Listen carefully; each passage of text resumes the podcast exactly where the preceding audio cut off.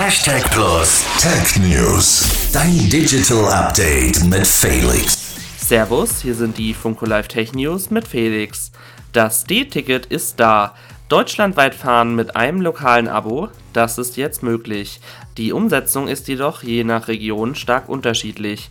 Während einzelne Regionen wie Berlin, Nürnberg, Hamburg oder Schweinfurt zu den Vorreitern der digitalen Umsetzung zählen, wird das Ticket in Würzburg oder München auch auf Papier ausgegeben. Wer eine E-Ticket-Chipkarte hat, muss diese bei Gelegenheit aktualisieren lassen.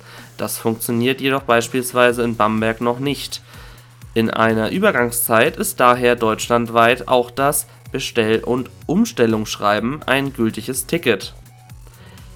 Abschaltung der Corona-Warn-App. Die offizielle Corona-Warn-App der Bundesregierung warnt nicht mehr. Das Projekt von SAP und Telekom wurde abgekündigt. Die App wird ab Juni in einen sogenannten Schlafmodus versetzt. Das bedeutet, dass sich die Zertifikate noch nutzen lassen, jedoch keinerlei Daten mehr gesammelt oder ausgetauscht werden.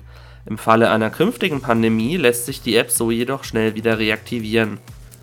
Im Übrigen, Windows 10 ist mit Version 22H2 fertig. Es wird keine weiteren Funktionsupgrades geben. Das waren die Funko Live Tech News auf Radio Hashtag Plus und nun zurück ins Studio. Hashtag Plus Tech News. Dein Digital Update.